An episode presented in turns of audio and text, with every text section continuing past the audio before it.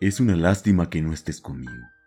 Cuando miro el reloj y son las cuatro, y acabo la planilla y pienso diez minutos, y estiro las piernas como todas las tardes, y hago así con los hombros para aflojar la espalda, y me dolo los dedos y les saco mentiras. Es una lástima que no estés conmigo. Cuando miro el reloj y son las cinco, y soy una manija que calcula intereses, o dos manos que saltan sobre cuarenta teclas o un oído que escucha cómo lagra el teléfono, o un tipo que hace números y le saca verdades. Es una lástima que no estés conmigo.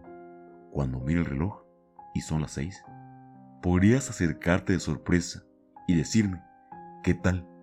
Y quedaríamos, yo con la mancha roja de tus labios, tú con el tizne azul de mi carbónico.